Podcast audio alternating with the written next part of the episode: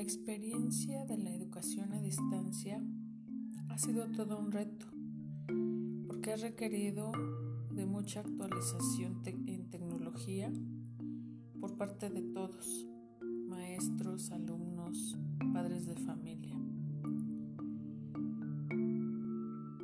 Y los maestros han tenido más responsabilidad y compromiso hacia su labor docente. Sido una experiencia nueva en lo profesional. También ha implicado practicar la empatía, ser resilientes ante situaciones emocionales,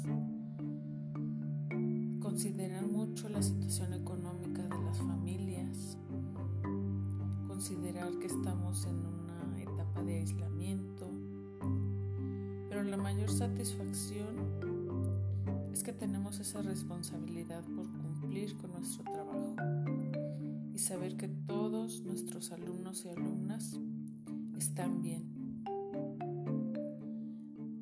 Ojalá que continuemos así hasta el día que podamos regresar de nuevo